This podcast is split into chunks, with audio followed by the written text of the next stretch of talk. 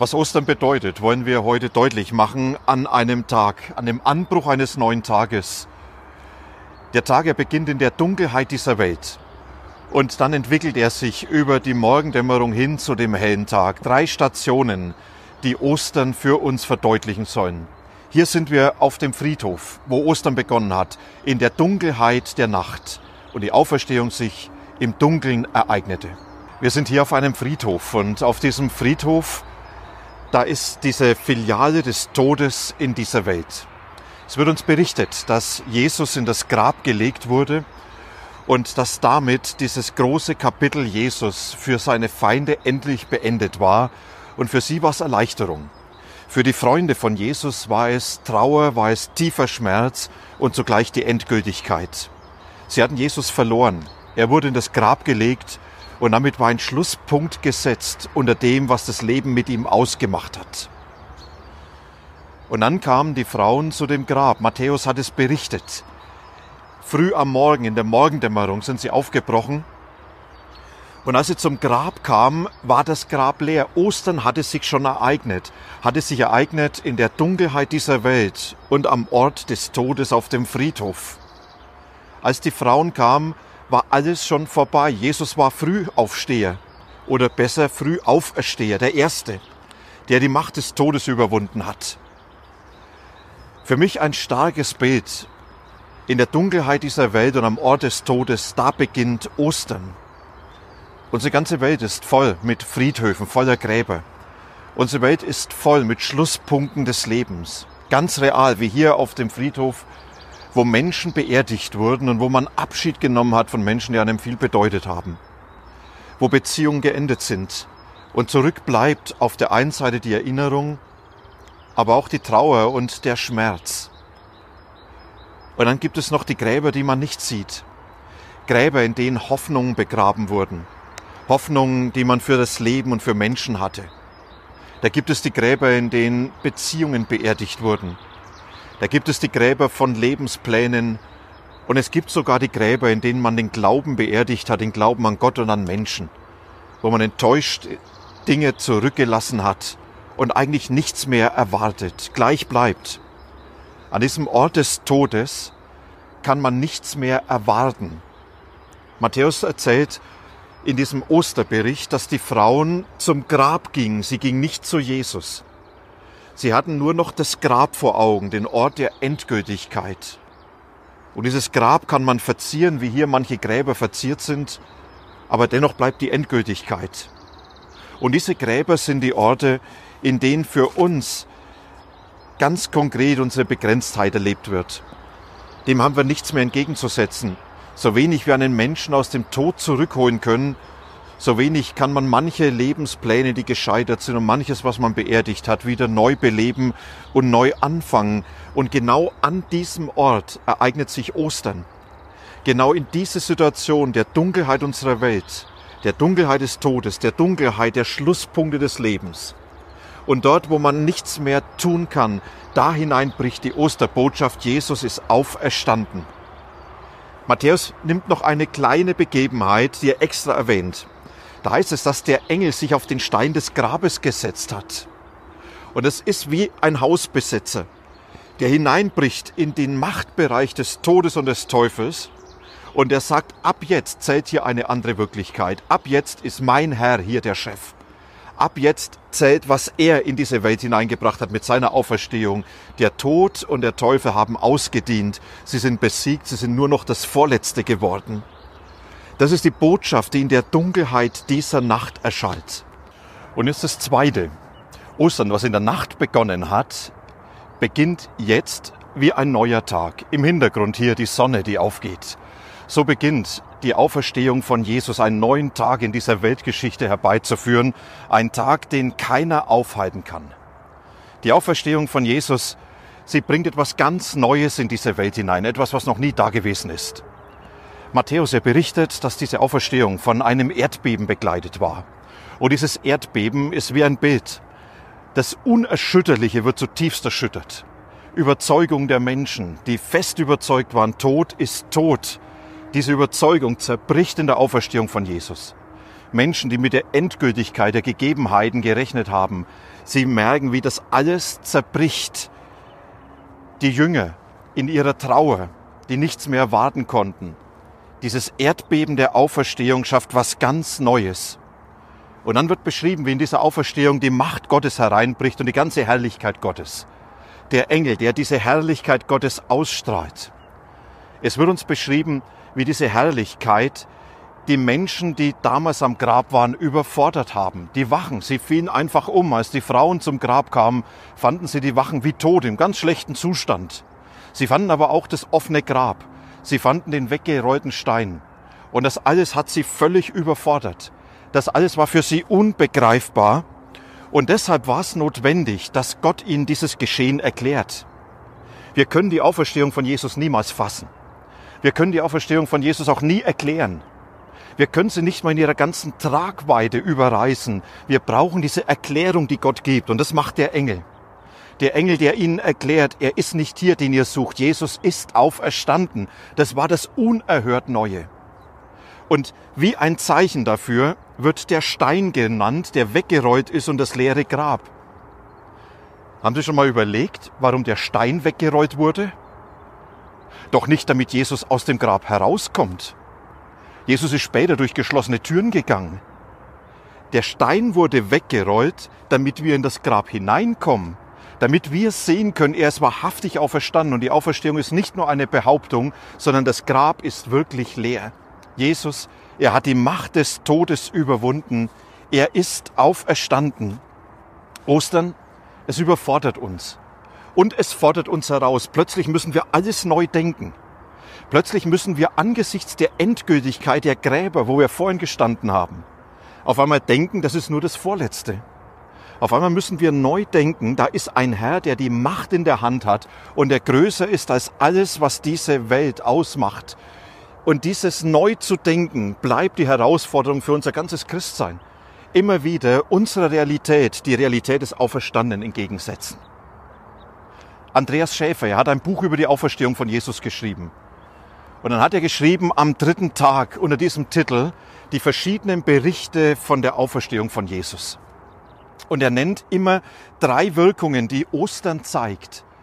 Drei Wirkungen bei den Osterzeugen, die das erlebt haben. Das ist die Gottesfurcht, das ist zweitens die Jesusfreude und das ist drittens eine Glaubensbegegnung. Die Menschen, sie hatten an Ostern eine Gottesfurcht, weil sie hier mit der Macht und Überlegenheit Gottes konfrontiert wurden und merkten, unser Gott, er hat die Macht, er ist größer als der Tod. Wir haben diesen Herrn, dem ist nichts unmöglich, mit dem haben wir zu rechnen. Ihm gegenüber sind wir völlig hilflos. Ihm gegenüber sind wir machtlos. Ihm gegenüber haben wir nichts in der Hand. Das hat diese Ehrfurcht vor Gott geweckt. Wir haben einen Gott, der größer ist als alles, was diese Welt ausmacht, als Leben und Tod. Er ist der Herr. Ich wünsche Ihnen, dass Ostern Sie in diese Begegnung mit dieser Wirklichkeit der Herrschaft und der Macht Gottes hineinführt. Und dann wird die Jesusfreude genannt. Die Jesusfreude, die dort aufbricht, wo die Osterzeugen Jesus begegnen. Und dann wird beschrieben, dass sie sich freuen. Sie freuen sich, dass das Kapitel Jesus weitergeht unter einem ganz neuen Vorzeichen. Dass sie nicht alleine gelassen sind. Dass Jesus mit ihnen ist. Dass er in ihr Leben hineinkommt dass er Gemeinschaft mit ihnen hat, dass er sie begleitet, sie auf seinem Weg mitnimmt und sie in vielen Dingen mit ihm rechnen dürfen.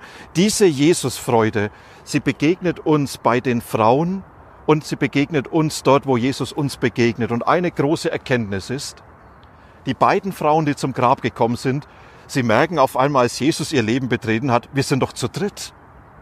Und das ist, was ich in meinem Leben erleben darf, dass ich sagen kann, ich bin doch zu zweit weil der Auferstandene da ist. Von den Jüngern heißt es, da wurden sie froh, als sie den Herrn sahen. Ostern will uns diese Freude geben, diese Freude nicht nur, dass Jesus lebt, sondern dass Jesus in mir lebt, in meinem Leben gegenwärtig ist, ich mit ihm leben darf und er mich begleitet. Und dann ist Ostern eine Glaubensbewegung, weil der Glaube immer bewegt.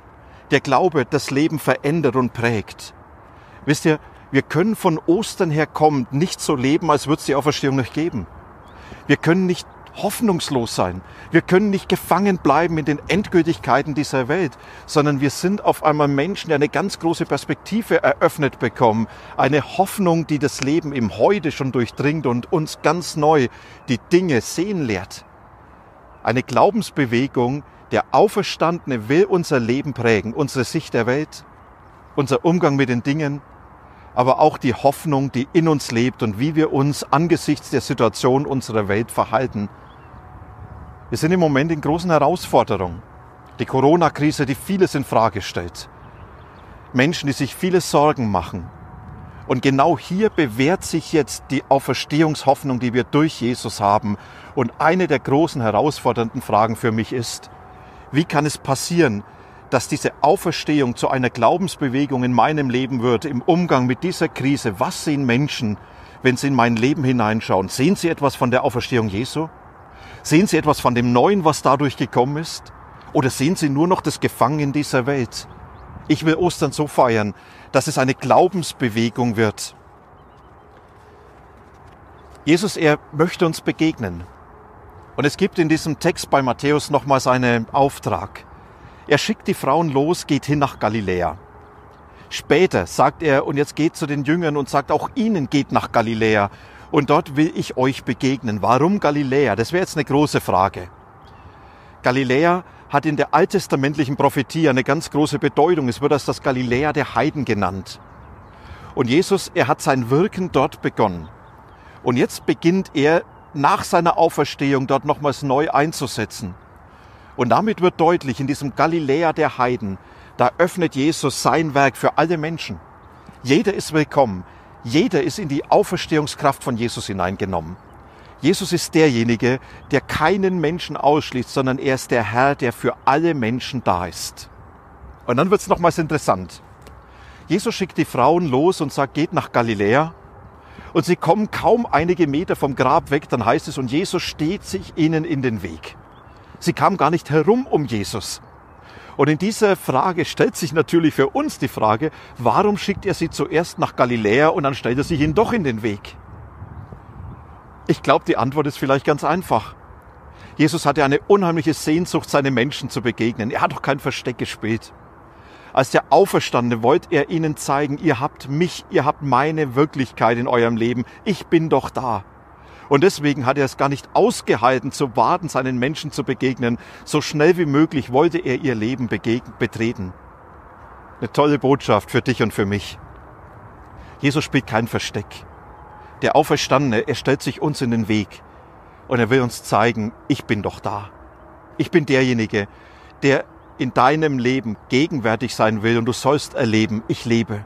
Ich lebe für dich, ich lebe mit dir, ich bin der, der dein Leben prägt. Wenn wir Ostern feiern, dann darf das in dieser Erwartung passieren. Jesus, betritt du bitte mein Leben. Betritt es, damit ich entdecke, du bist da. Vielleicht ist es jetzt ein kurzes Gebet. Zu sagen, Jesus, das ist so meine Situation, in der ich stehe. Bitte stell dich mir in den Weg. Zeig, dass du wirklich da bist. Für mich, in meiner Welt, als der Auferstandene und Lebendige. Und jetzt der dritte Teil Ostern ist ein Hoffnungsfest. Die Sonne ist aufgegangen und trotzdem strahlt sie noch nicht im ganzen Licht. Für mich wie ein Bild für das, was Ostern ausmacht. Wir wissen um die Auferstehung von Jesus in diese Welt hinein.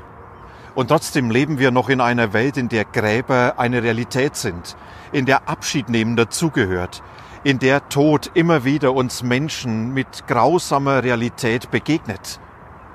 Und doch strahlt schon das neue Licht des Morgens auf. Und wir gehen dem entgegen. Matthäus berichtet in seinem Bericht über die Auferstehung von Jesus, dass diese ganze Herrlichkeit Gottes erstrahlt und dass alles in ein neues Licht getaucht wird, in das Licht der Herrlichkeit und Herrschaft Gottes. Von dem sehen wir heute manches noch nicht. Wir wünschten uns schon, dass im Bild gesprochen die Sonne ganz am Himmel steht und wir hineingenommen sind in dieses helle Licht. Ostern, es zeigt uns, der neue Tag kommt. Und dieses Licht der Herrlichkeit Gottes wird dort Realität werden, wenn wir selber auferstehen werden, wenn wir bei Jesus sein werden. Und das ist die große Perspektive, die Ostern uns vor Augen führt. Mitten im Tod zu wissen, der Tod ist nur das Vorletzte. Jesus ist auferstanden und wir werden mit ihm auferstehen. Das gibt uns Hoffnung, auch angesichts des Todes. Vor einigen Wochen hatte ich einen Mann besucht. Er lag im Sterben im Krankenhaus. Und wir haben dort gemeinsam gebetet und dann haben wir uns verabschiedet und ich spüre noch seinen Händedruck. Es war das letzte Mal, dass wir uns die Hände gedrückt haben. Wir haben uns ganz bewusst verabschiedet als Christen. Und als ich gegangen bin, habe ich innerlich so vor mich gesagt, lieber so und so, bis später. Das ist meine Perspektive von Ostern. Ich weiß, er ist einen Schritt voraus. Wir werden irgendwann nachgehen und dann werden wir selber auferstehen und dann werden wir diese ganze Herrlichkeit Gottes sehen, die uns erwartet als das Ziel unseres Lebens und unseres Glaubens. Das gibt einen großen Horizont über unsere Welt, auch über allem Sterben. Die Stiftung Marburger Medien hat eine schöne Karte herausgegeben. Und auf ihr steht, wenn die Raupen wüssten, was einmal sein wird, wenn sie erst Schmetterlinge sind, sie würden ganz anders leben. Froher, zuversichtlicher, hoffnungsvoller. Ich ändere, weil wir Christen wissen, was einmal sein wird. Deshalb sollten wir anders leben, nämlich froher, zuversichtlicher und hoffnungsvoller. Peter Strauche hat ein Lied geschrieben, in dem diese Vorläufigkeit noch beschrieben wird, aber auch die ganze Hoffnung lebt. Die Gott lieben werden sein wie die Sonne, die aufgeht in ihrer Pracht. Und dann lesen wir und hören in diesem Lied, dass der neue Tag noch nicht herangekommen ist, aber schon der Anbruch dieses Tages da ist, der zeigt, wir werden irgendwann den Vater sehen und dann wird alles am Ziel sein.